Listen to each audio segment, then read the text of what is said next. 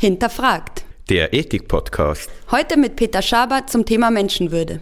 Mein Name ist Anna Goppel. Ich bin Andreas Gasse. Und wir begrüßen Sie ganz herzlich aus dem Ethikzentrum der Universität Zürich. Die Würde des Menschen ist unantastbar. Das steht im ersten Artikel des deutschen Grundgesetzes. Ähnliche Bezugnahmen auf die Menschenwürde finden sich in der Allgemeinen Erklärung der Menschenrechte oder auch in der Schweizerischen Bundesverfassung. Aber was genau ist damit eigentlich gemeint? Und lässt sich dieser Begriff überhaupt sinnvoll erklären? Oder ist es doch eher so etwas wie eine rhetorische Keule, wie einige Philosophinnen und Philosophen geäußert haben. Über diese Fragen möchten wir mit unserem heutigen Gast Peter Schaber diskutieren.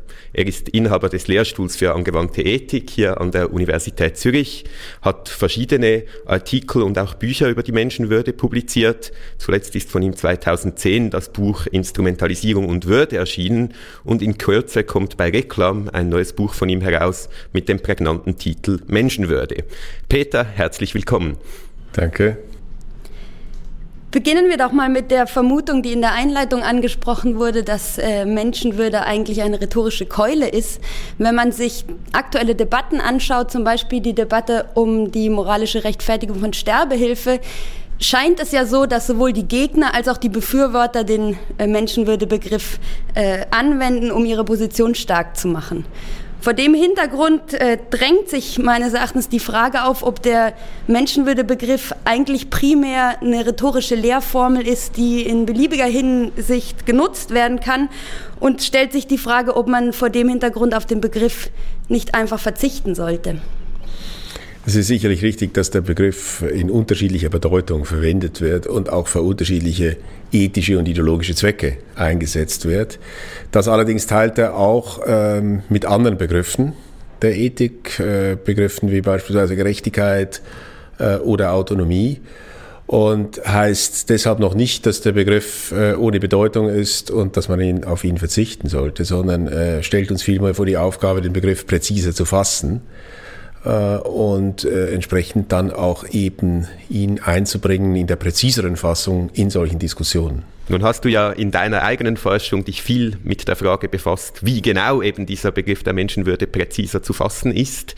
Was ist da dein Vorschlag? Was sollten wir unter Menschenwürde verstehen? Also zunächst mal einfach methodisch äh, ist mein Vorschlag, dass man zwei Dinge tun sollte. Man sollte sich an beispielhaften Verwendungen äh, orientieren des Begriffs der Würde äh, wie wir ihn in der Verfassung kennen. Ähm, insbesondere sollten wir uns an beispielhaften Verwendungen des Begriffs Würdeverletzung äh, orientieren. Das ist das eine. Äh, das, glaube ich, ist hilfreich und das habe ich auch selber getan. Und zweitens sollte man dabei auch immer im Auge behalten, dass der Begriff eng gefasst wird also keine zu weite Bedeutung bekommt, um genau das zu verhindern, was äh, Anna in der ersten Frage angedeutet äh, hat, nämlich dass er zu einem Allzweckbegriff wird, der für beliebige äh, Vorstellungen und Ideen eingesetzt werden kann. Wenn man äh, das jetzt mal als Bedingungen für die Formulierung des Menschenwerdebegriffs verwendet, was muss man jetzt genau darunter verstehen? Was wäre dazu dein Vorschlag? Wenn man ausgeht von äh, wie gesagt, beispielhaften Fällen der Würdeverletzung. Darunter verstehe ich beispielsweise äh, beispielhafte Fälle von Erniedrigung von Menschen, Demütigung von Menschen, wie sie in verschiedenen Praktiken vorkommen. Da äh, kann man äh, an die Folter denken. Äh, wird ein, nach meinem Vorschlag, ein ganz bestimmter, ganz grundlegender Anspruch, der grundlegendste Anspruch moralische Anspruch, den Menschen einander gegenüber geltend machen können, verletzt, den ich äh, nenne als ein Anspruch, äh, über sich selber verfügen zu können. Ich formuliere es auch manchmal so, dass ich einfach sage, ein Leben zu führen in Selbstachtung. Das scheint mir der Anspruch zu sein, der in diesen Beispielen, die ich genannt habe, in Fällen der Erniedrigung, aber auch der Demütigung, äh, angegriffen und verletzt wird, weil mir scheint in diesen Fällen dieser Anspruch in gewisser Weise den Menschen abgesprochen wird. Jetzt hast du ja den Begriff der Selbstachtung erwähnt und da gibt es ja den Standardeinwand zu sagen, nicht alle Opfer beispielsweise der Folter verlieren tatsächlich ihre Selbstachtung. Es gibt Leute, die schaffen es, die Folter zu überstehen, ohne ihre Selbstachtung äh, in der Weise verletzt zu sehen. Und das scheint irgendwie eine kontraintuitive äh, Konklusion dann nahezulegen, dass es problemlos sei, Leute zu foltern, die psychisch so stark sind, dass sie das ertragen. Wie antwortest du darauf? Ich finde, der Einwand ist berechtigt. Äh, es kann nicht sein, dass die Würdeverletzung von Menschen davon abhängig ist, wie robust ihre psychische Verfassung ist. Äh, und die ist unterschiedlich und da gibt es tatsächlich auch Menschen, die Erniedrigungen psychisch gesehen relativ stabil überleben. Deshalb glaube ich, dass der Selbstachtungsbegriff, der, an dem man sich orientieren sollte in der Diskussion um Würde, äh, nicht der ist, der jetzt anklingt, wenn wir von psychischer Verfassung reden, nämlich der der Selbstwertschätzung äh, sondern ein Begriff von Selbstachtung, den wir auch kennen, den wir auch verwenden, wo es darum geht, dass jemand, also dass Personen für ihren moralischen Status, den sie haben, anderen gegenüber und sich selber gegenüber eintreten äh, und den auch gegebenenfalls geltend machen, wenn er in Gefahr steht. Nun, wenn man davon ausgeht, dass Selbstachtung bedeutet, äh, die Fähigkeit zu haben, für seine eigenen moralischen Rechte einzutreten und den anderen so gegenüberzutreten, dann äh, setzt das natürlich gewisse kognitive oder Fähigkeiten voraus, die man jetzt nur einer bestimmten Gruppe der Menschen zuschreiben würde, nämlich Personen. Das ist bei dir jetzt gerade schon angeklungen. Vor dem Hintergrund äh, stellt sich mir die Frage, wie man denn jetzt mit äh, Menschen umgeht, die diese Fähigkeiten noch nicht haben, also Kinder oder schwer äh, geistig behinderte Menschen. Würde man dann sagen müssen, in deinem Sinne, dass Menschenwürde eben diesen Individuen noch nicht zukommt? Also diesen Schluss würde ich, würde ich nicht ziehen. Äh, ich glaube, dass man auch differenzieren muss. Äh, redet man jetzt von Kindern, redet man von Dementen? Ich meine, man muss das unterscheiden. Zunächst mal glaube ich, äh, was, was Kinder betrifft, äh, ist nicht ganz unwichtig, dass sie dermal einst Würde haben werden. Das heißt, Wesen haben werden, die die kognitiven Fähigkeiten haben, von denen du geredet hast, die man haben muss, damit sinnvollerweise von Würde geredet werden kann. Das heißt, damit sinnvollerweise davon ausgegangen werden kann, dass zum Beispiel jemand erniedrigt werden kann oder gedemütigt werden kann. Ähm, und ich glaube, dass äh, diese zukünftige Würde von Kindern eine normative Bedeutung hat äh, in der Weise, wie wir Kinder äh, zu behandeln haben, wie wir mit Kindern umzugeben haben. Dasselbe gilt auch in einer anderen Weise für zum Beispiel demente Personen. Da finde ich den Umstand äh, wichtig, dass sie Personen in irgendeiner Weise noch sind oder zumindest waren. Das heißt, dass sie diesen Status haben und mir scheint, wer diesen Status hat, der kann ihn nicht einfach so verlieren.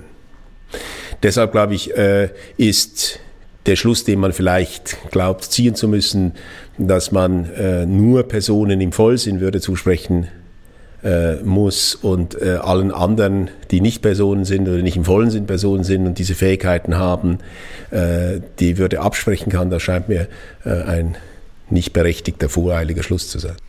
Dennoch scheint es ja beispielsweise Formen schwerster geistiger Behinderung zu geben, bei denen auch so ein Potentialitätsargument wahrscheinlich nicht mehr durchkommt, wo man nicht mehr sagen kann und, und wo das von Geburt an der Fall ist. Also die waren weder je Personen, die Ansprüche aktiv geltend machen konnten, noch werden sie das je sein. Sollten wir da dann sagen, dass denen kommt keine Menschenwürde zu?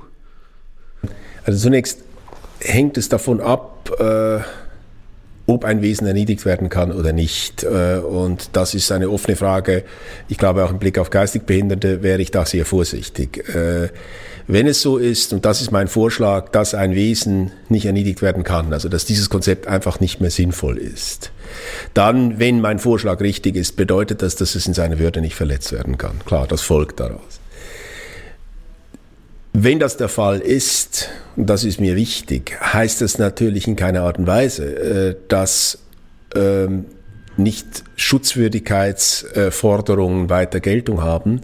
Und zwar einfach deshalb, weil ich glaube, dass der Würde Begriff ein wichtiger Begriff ist, insbesondere wichtig im Umgang von Personen untereinander, aber es ist nicht der einzig relevante moralische Begriff. Es ist ein Grundbegriff, ein moralischer Grundbegriff, aber es gibt andere moralisch relevante Begriffe, äh, beispielsweise der der Leidensfähigkeit, äh, der der Schmerzfähigkeit, um nur zwei zu nennen, die natürlich auch zu tun haben oder die auch äh, Gründe sind für unsere moralischen Pflichten, für Dinge, die wir eben dann diesen Wesen schulden, die ich nicht unter dem Würdebegriff äh, subsumieren würde und die ich auch nicht über den Würdebegriff begründen würde. Also würde man aber dann dennoch zu dem Ergebnis kommen, im Grunde vertrittst du eine Personenwürde und, und diese Personenwürde schließt nicht aus, dass man natürlich kleine Kinder, die noch, oder zum Beispiel schwerstbehinderte kleine Babys, die noch keine Würde besitzen, in dem Sinne moralisch gut behandeln muss oder richtig behandeln muss, aber Würde kommt ihnen nicht zu und deshalb äh, hättest du eigentlich entgegen dem, wie man von Würde normalerweise spricht, eher einen Würdebegriff, der eingegrenzt ist und nicht allen Individuen zukommt. Äh, es ist richtig, dass dieser Würdebegriff auch als ein Personen, Begriff der Personenwürde bezeichnet werden könnte. Ähm, dass ich denke, dass in ausgezeichneten Sinn tatsächlich Personen beziehungsweise Wesen, die bestimmte kognitive Fähigkeiten haben, die es ihnen ermöglichen, in einem ganz weiten Sinn sich selber zu achten, in dem genannten Sinn, dass denen auch in ausgezeichneter Weise Würde zukommt.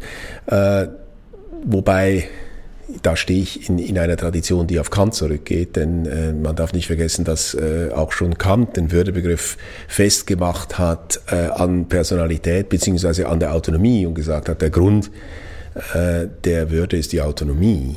Und da natürlich wiederum stellen sich dieselben Fragen, welche Wesen sind autonom? Äh, und für Kant war es ausgemacht, das sind Personen, beziehungsweise seine Formulierung war, es sind Vernunftwesen. Gerade im Anschluss an Kant könnten wir diese ursprüngliche Frage, also braucht es den Würdebegriff eigentlich, nochmal aufnehmen. Es gibt ja diese Substitutionsthese, die sagt, Würdebegriff, der wird so unterschiedlich verwendet und es gibt irgendwie präzisere Begriffe, ähm, die wir dafür einsetzen können. Und jetzt im Anschluss an Kant stellt sich die Frage, warum reden wir von Würde und nicht direkt äh, vom Anspruch auf Autonomie? Ich glaube, das hat damit zu tun, dass es bestimmte Formen des moralischen Fehlverhaltens gibt, äh, die in Begriffen der Autonomie bzw. der Autonomieverletzung oder auch der Menschenrechtsverletzung oder der Rechtsverletzung oder der Freiheitsverletzung in all diesen Begriffen nicht angemessen zum Ausdruck gebracht werden können, nicht angemessen expliziert werden können. Ein Beispiel, ein klassisches Beispiel, das stammt aus dem Buch von Margalit, das ich immer wieder gerne äh, zitiere. Äh, die jüdischen Bürgerinnen und Bürger, die bei der Machtübernahme der Nazis 38 in Wien gezwungen wurden, äh, in aller Öffentlichkeit den Gehsteig mit äh, Zahnbürsten zu reinigen, eine Form der, der, der Erniedrigung, der massiven Erniedrigung, das war Ziel und Zweck dieser Handlungen. Ähm, das, was da moralisch schiefgelaufen ist, ist meiner Ansicht nach nicht einfach beschreibbar, indem man sagt, es wurde, die Menschen wurden in ihrer Autonomie beraubt. Natürlich wurden die der Autonomie beraubt, das war eine Autonomieverletzung zugleich. Aber mir scheint, wir brauchen andere Begriffe, die eben über Autonomie und ich denke auch über zum Beispiel reine Rechtsverletzungen hinausgehen. Und nach meinem Dafürhalten ist der Würdebegriff der Platzhalter für diesen moralischen Ort, das, was uns da in, in ganz besonders äh, äh, abscheulich erscheint äh, und das eben nach eigenen Begriffen verlangt. Ich glaube, das ist die Funktion des Würdebegriffs. Und deshalb glaube ich auch, wenn man, wenn man, wenn man diese Intuition teilt, dass der Begriff äh, nicht ersetzbar ist durch eben diese Begriffe, genau aus den Gründen, weil man dann bestimmte äh, moralische Verfehlungen, insbesondere natürlich dieser schweren Art, begrifflich nicht meiner Ansicht nach angemessen explizieren kann.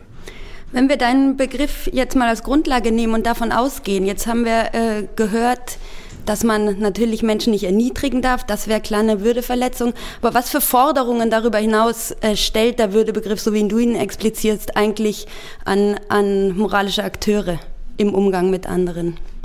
Also ich denke eben mal ganz zentral, wir schulden einander die Achtung vor diesem grundlegenden Anspruch, äh, ein Leben in Selbstachtung führen zu können, das eigene Leben, Recht zu haben über das eigene Leben und das eigene Leben nach eigenen Vorstellungen auch gestalten zu können. Ich glaube, das ist der fundamentale Punkt, das ist die fundamentale Forderung, äh, die mit der Würde verbunden ist, den anderen in dieser Eigenständigkeit zu achten und zu anerkennen. Würdest du sagen, dass äh, sich das darauf beschränkt, Leute nicht zu verletzen aktiv in ihrem Recht, ähm, äh, sich selbst zu achten? Oder muss man ihnen auch die Bedingungen zur Verfügung stellen, damit sie das tun können, falls die bisher nicht bestehen? Genau, ich glaube, das ist ja, und das entspricht ja auch den, den Überlegungen, die man in den von dir auch schon erwähnten Dokumenten findet, beispielsweise äh, der Allgemeinen Menschenrechtserklärung, dass es einen Zusammenhang gibt zwischen den Menschenrechten bzw. den Grundrechten, also die Idee der deutschen Verfassung, der Grundrechten von Menschen und der Würde.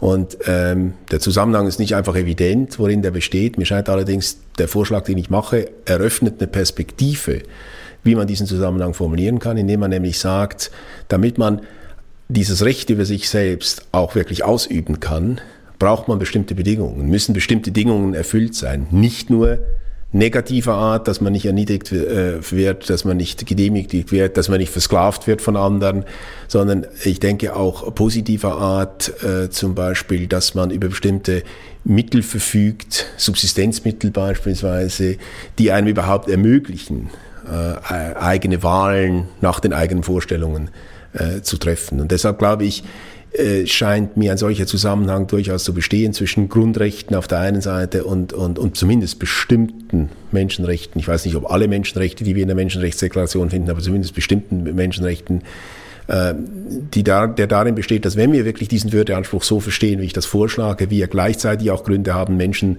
fundamentale Rechte zuzuschreiben, die mit der Schutz der Bedingungen zu tun haben, nämlich ein Leben in Selbstachtung zu führen. Ich würde vor dem Hintergrund jetzt doch nochmal auf die kleinen Kinder und äh, Alte zurückkommen, wenn du sagst, die Grundrechte und auch gewisse Menschenrechte sind auf Würde gegründet, aber gleichzeitig sagst, dass diese Würde gewissen Individuen in der Weise noch nicht zukommt, muss man nicht dann den Schluss ziehen, dass äh, entweder die Grundrechte oder Menschenrechte für diese Individuen anders begründet werden oder aber, dass diese Menschen und Grundrechte ihnen gar nicht zukommen, weil sie ja nicht als Menschen mit Würde betrachtet werden können. Also ich habe ich hab ja gesagt, bei den Kleinkindern äh, und bei Kindern generell äh, gilt, dass der Umstand, dass sie dermal einst Wesen mit Würde sein werden, eine Rolle spielt, ähm, die man im Detail entfalten müsste, äh, aber eine Rolle spielt, eine normative Rolle spielt im Blick auf die Begründung von Rechten, die sie jetzt schon haben. Sie haben, und das ist ja durchaus auch etwas, was wir anerkennen. Sie haben ja noch nicht alle Menschenrechte äh, von Anfang an, also ich meine jetzt auch von Geburt an, beispielsweise äh, bestimmte Partizipationsrechte, wenn wir äh, an, an, an politisches Recht denken, das ja auch ein Menschenrecht ist und ich denke zu Recht ein Menschenrecht ist, haben Sie es ja noch nicht nach unseren Rechtssystemen mit zwei oder drei, sondern Sie haben es je nach Rechtssystem mit 16, 18 oder gar erst mit, mit 20.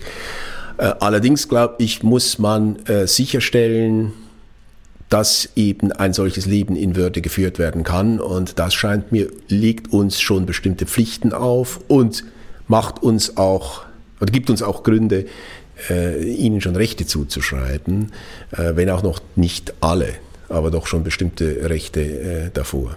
Wie weit zurück würdest du da zeitlich gehen? Also es gibt ja Leute, die mit solchen Potentialitätsargumenten äh, beispielsweise für ein Abtreibungsverbot argumentieren und sagen, ja, das ist zwar noch nicht, nicht ein Wesen, eben das Ansprüche geltend machen kann beispielsweise, aber könnte ja eins werden und das sei zu berücksichtigen. Wo würdest du da die Grenze ziehen?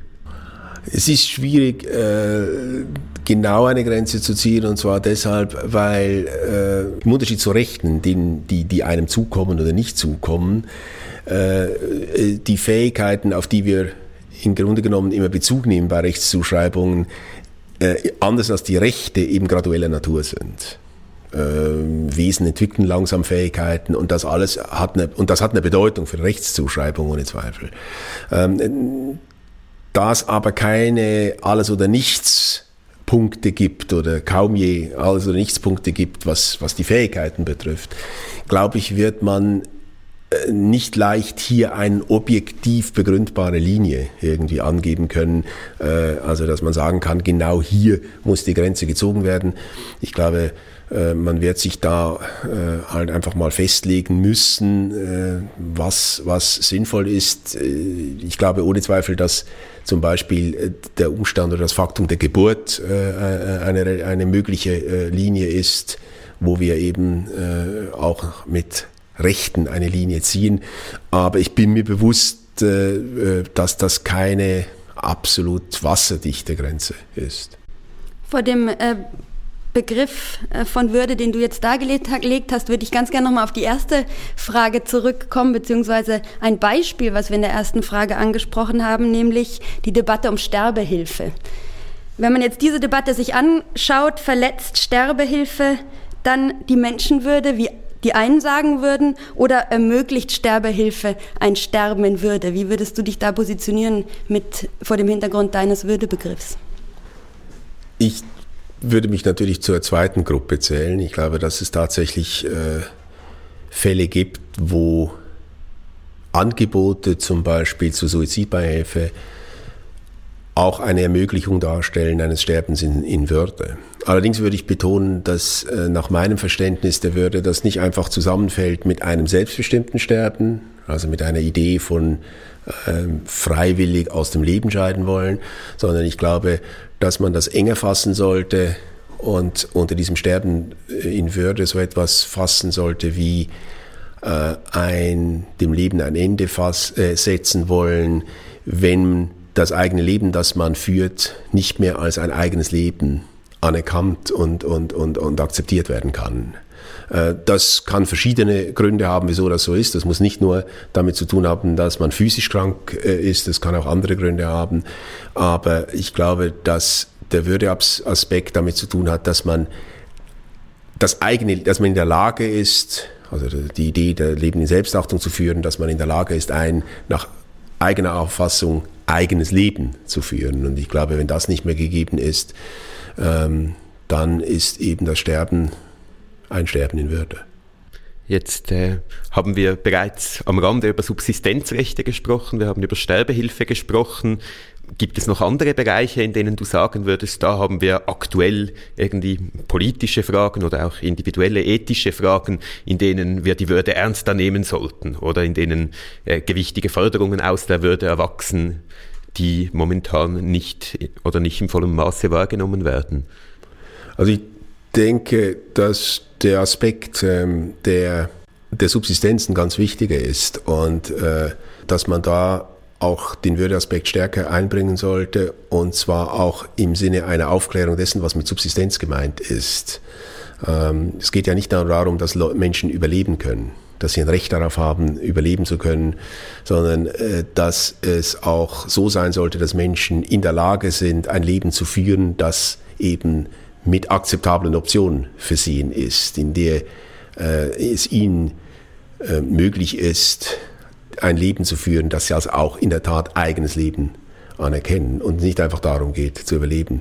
Ich glaube, dass das ein wichtiger Aspekt ist äh, im Blick auf die ganze Diskussion, äh, was äh, man verpflichtet ist oder wozu wir verpflichtet sind gegenüber den ähm, Ärmsten äh, und, und überhaupt gegenüber den Armen dieser Welt. Äh, da würde ich den Würdepunkt noch stärker machen.